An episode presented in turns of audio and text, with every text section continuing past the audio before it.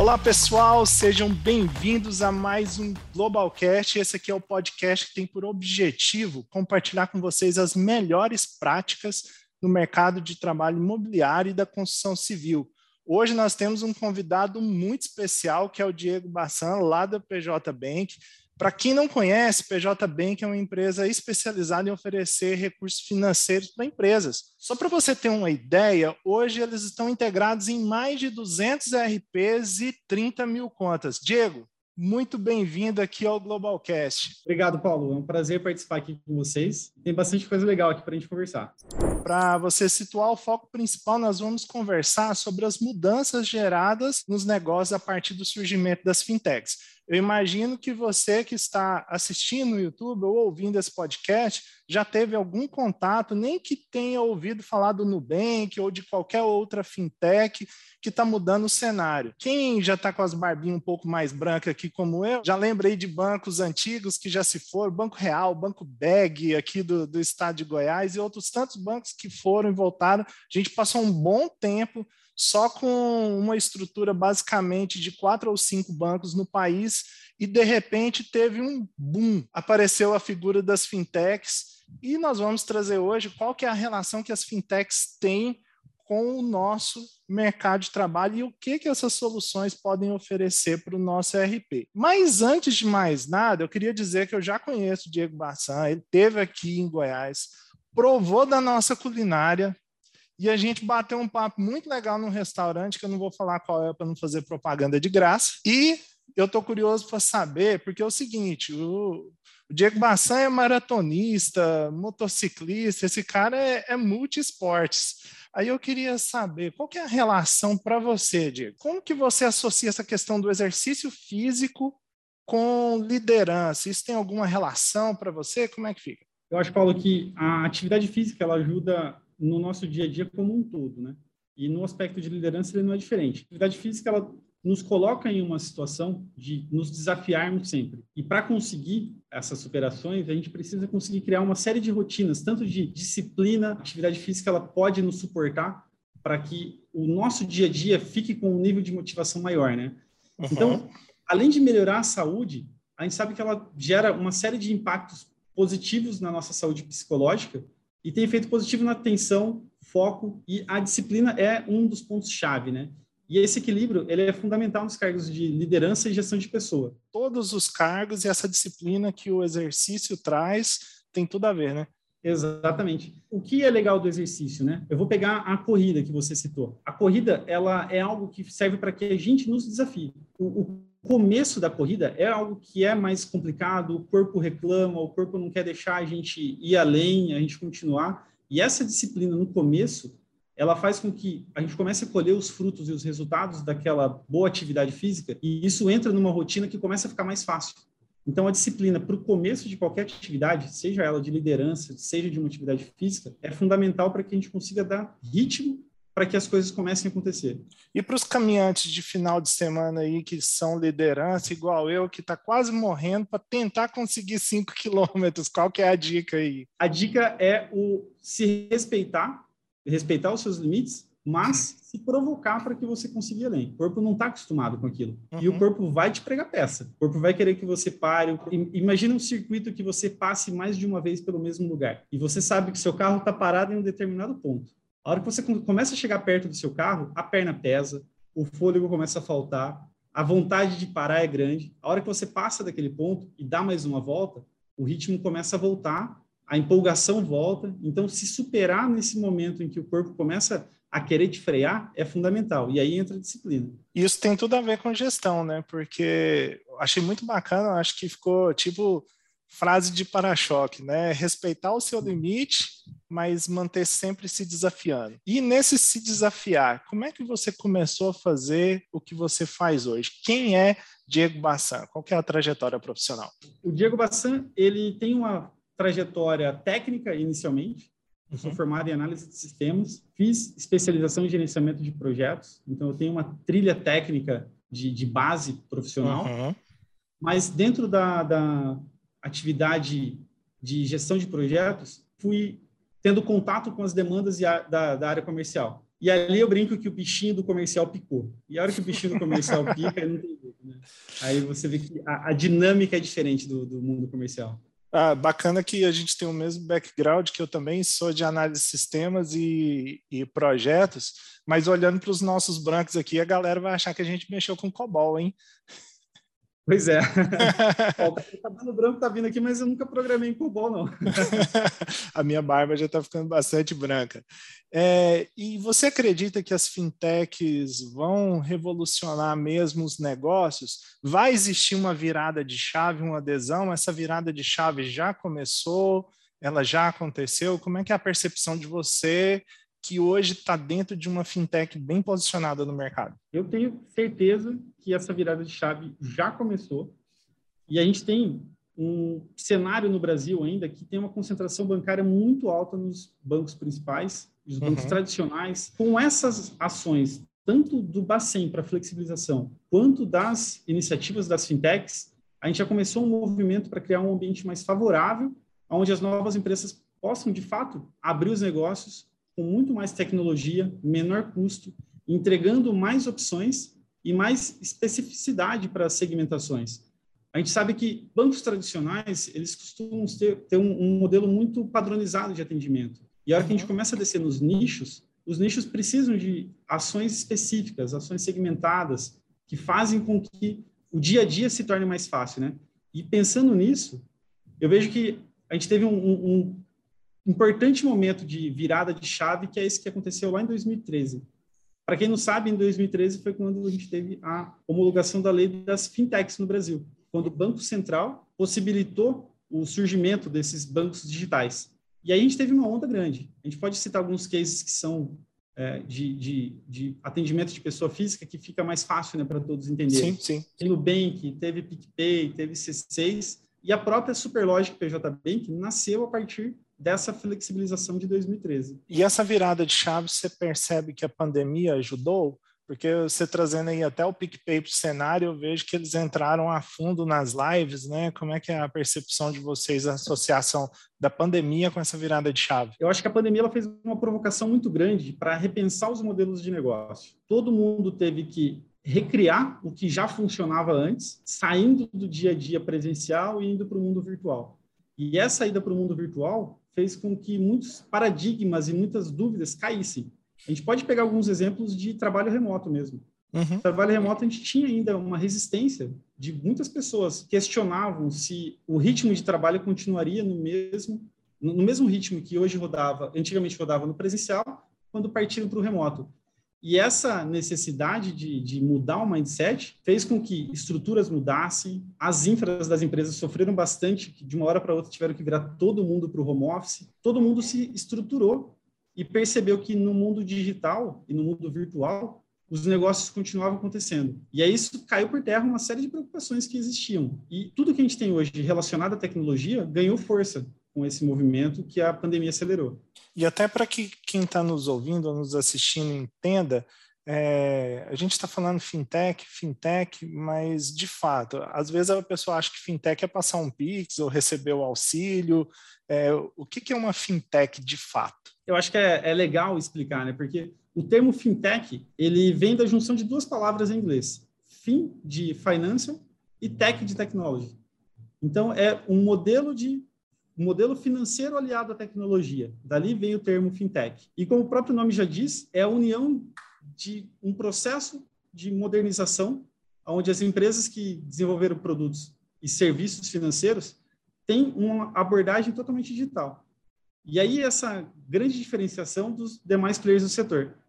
Assim, as fintechs elas podem oferecer as mais diversas soluções de forma ágil para os clientes, sem precisar que tenham contato, interação presencial, aquelas idas em bancos. Eu comentei um pouquinho com o bate-papo no, no, no Global Tech, no evento digital de vocês, para que a gente entendesse um pouquinho da história, né, de como foi a evolução do sistema bancário brasileiro. E é, e é legal quebrar alguns pontos de, de paradigma que existem, né? Todo uhum. mundo é, vê um lado burocrático do processo brasileiro, de toda todo o modelo que nós temos de negócio, mas quando a gente olha para o segmento bancário, nós temos um dos melhores e mais avançados segmentos do mundo. A gente teve soluções criadas lá nos anos 90, como o boleto, que ele veio para solucionar como poderia ser feito o processo de cobrança para quem não tinha conta bancária, por exemplo. Sim. E é uma solução que ela ainda perdura até hoje. A gente tem o Pix, que foi uma inovação brasileira também. Então, tem muitas soluções de ponta que o sistema bancário brasileiro já entregava para as pessoas utilizarem. É, e eu acho que agora quem não vai gostar de fintech é só quem gostar de fila de banco mesmo, né? De repente a pessoa gosta de ficar ali umas duas horas em pé esperando, talvez faça mais sentido. Mas vamos pensar aqui dentro do nosso nicho, que foi algo que você trouxe aí para gente, que a fintech ela olha muito para o nicho também, ela não fica só focada no, na grande massa. Né? Hoje, 10% dos trabalhadores brasileiros são empregados da construção civil e 9% dos tributos no país são gerados pelo setor e 7% do PIB nacional é oriundo aqui da construção civil. É, e quem está nos assistindo, de repente você caiu de paraquedas aqui nesse podcast, a Globaltech, que está promovendo esse Globalcast, tem um ERP focado em soluções para a construção civil. E o nosso setor hoje é quem eu acredito que vai demandar a maior virada na questão da retomada no, no pós-pandemia. O setor da construção civil é fundamental para essa virada, os próprios números mostram isso.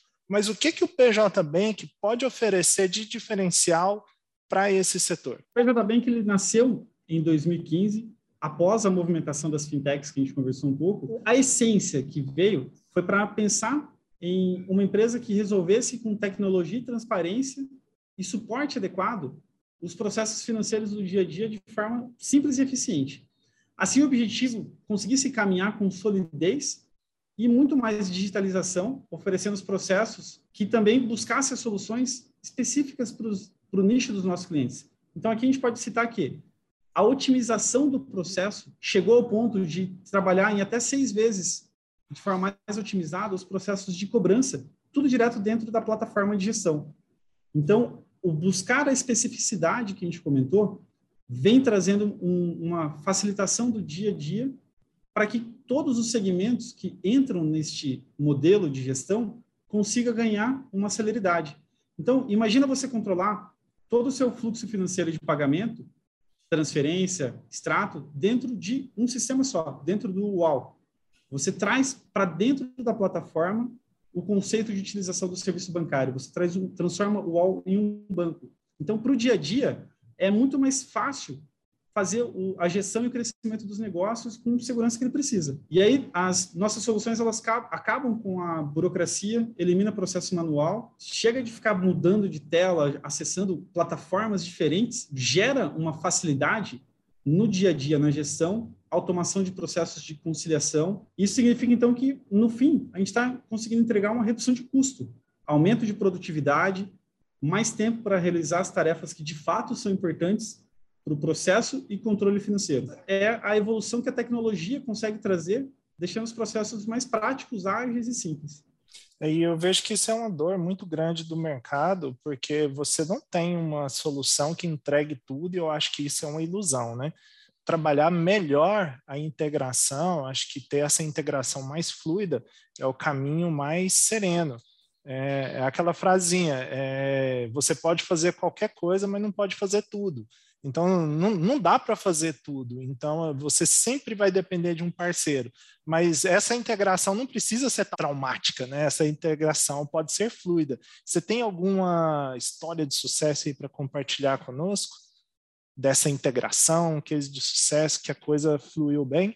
Eu tenho alguns cases aqui, Paulo, que nós conseguimos implementar junto com os nossos clientes, que eles conseguiram sentir no dia a dia a mudança que o processo de gestão pôde transformar nos negócios. O número que eu citei de automação e aceleração e modelagem do negócio para que ele ficasse até seis vezes mais eficiente, ele é sentido nos clientes que fazem esse processo de integração. Então, de forma geral, para não pegar um case em específico, o que, que eu acho que é, que é um apanhado que a gente tem? É muito comum, ao entrar com esse processo de automação da conciliação, que os clientes consigam remanejar parte da sua estrutura, que é simplesmente operacional, para tarefas que, de fato, agreguem mais valor.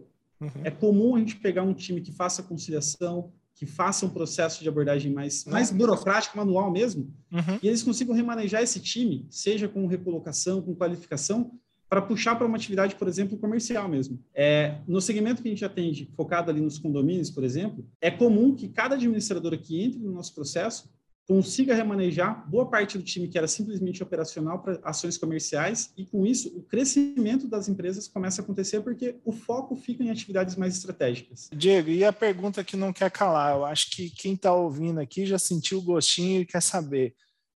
E o UAU, como é que está essa integração PJ Bank e o UAU? Como é que está o processo? Hoje nós já temos o UAU integrado com o PJ Bank, já está funcional e com utilização disponível no marketplace, onde a gente tem uma página que tem toda a explicação do funcionamento da solução financeira do PJ Bank, para que possa ajudar a sua empresa a transformar não só o processo de recebimento, mas acabar com todo o fluxo que a gente já comentou aqui da burocracia e aumentar a inclusão de todo esse processo no caminho da digitalização, que é o que a gente está vendo que o mercado todo caminha para isso, né? E as empresas ela, elas podem é, seguir esse caminho junto com o PJ Bank para que a gente materialize o que a gente falou sobre essas operações de fintech, para que as soluções que tornam os processos da empresa e dos clientes muito mais simples e ágeis e eficientes dentro desse mundo da digitalização. E eu quero até complementar nesse aí, porque eu tenho acompanhado o processo PJ Bank desde o início, porque justamente eu sou Product Manager da controladoria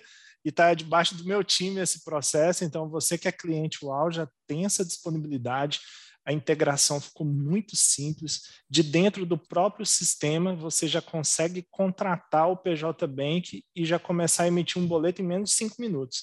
Você entra no UAU, faz uma configuração muito rápida, a nossa integração é plena, você só vai saber que o PJ Bank está ali, que eu vou jogar um contrato na sua tela ali, você vai aceitar e já pode começar a emitir os boletos com o PJ Bank é, de forma já ali automática, já começar. Aí, para questões mais comerciais, eu vou convidar você a entrar em contato aqui na Global Tech, ou com o nosso parte técnico, ou com o time comercial, para ter um pouquinho mais de detalhes e até mesmo no nosso marketplace já tem bastante informações. E falando em marketplace, como que as pessoas que estão nos ouvindo agora, elas podem conhecer mais sobre o PJ Bank, se interessou, quer saber mais a solidez, de onde brotou esse PJ Bank? Falou 2015, mas tem uma historinha um pouquinho maior por trás, né, Diego? Tem, tem, Paulo. Acho que é, é importante a gente contextualizar que o PJ Bank ele é um spin-off da Superlógica. A Superlógica é um software de gestão de condomínios. Esse produto ele evoluiu para a criação de uma plataforma habitacional. Hoje, o nosso foco está muito grande para a estruturação dessa plataforma habitacional. E nesse processo de evolução, existia um, um, um ponto que sempre gerava dor no cliente, que era esse processo de conciliação bancária, processo de realização das cobranças. Com a evolução de todo o serviço da Superlógica, e a lei que a gente citou aqui de 2013, que habilitou as instituições de pagamento, as fintechs, o que nasceu ali? Nasceu o spin-off do PJ Bank para que a gente conseguisse solucionar uma das dores do cliente. Então, a partir da necessidade que nós sentimos dos clientes, nasceu a estrutura de serviço financeiro do PJ Bank. Então, é importante a gente entender que a gente não está falando de uma empresa que nasceu agora há sete anos. A gente está falando da, da evolução de um serviço e de um controle que está totalmente amparado e focado no sistema habitacional. E a gente já está falando de mais de 20 anos já de, de existência focada nesse nicho, preocupada em trazer a solução para o dia a dia das pessoas. E, e, aí a gente tem mais evoluções também, tá, Paulo? A gente está falando sim, muito sobre sim. o processo nosso de, de cobrança, a utilização de boleto, mas aqui vai muito além. Hoje, nós já temos um processo de cobrança por cartão de crédito, por exemplo, temos uhum. a entrega de conta digital para os clientes. Em dezembro passado, nós tivemos a habilitação da nossa SCD. O que é a SCD? É a Sociedade de Crédito Direto. É a possibilidade de entrega de crédito para os nossos clientes. Então, esse processo está sendo estruturado agora em 22 para que a gente consiga fazer entrega não só da automação do serviço financeiro, mas também de processos de crédito para quem precisa hoje pensar em home equity para o morador final, para pensar em um suporte, um condomínio que precisa fazer uma reforma, para pensar em uma operação de uma construtora que está buscando uma capitalização. Então, nós teremos essa entrega de crédito para os nossos clientes como um próximo produto também. Que bacana. É, e no mais, eu quero agradecer, Diego, pela participação e quem está nos ouvindo, quem está nos assistindo pelas nossas mídias sociais.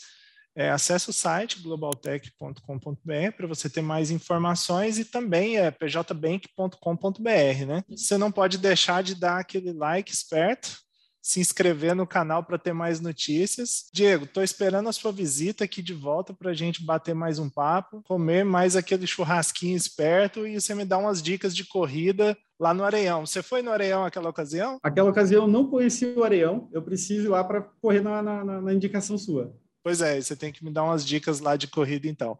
Diego, muito obrigado. Eu me despeço por aqui do Globalcast. Espero você em mais uma edição do nosso podcast. Um grande abraço, até mais. Obrigado, Diego. Obrigado, Paulo. Um grande abraço. Tchau, tchau. Tchau, tchau.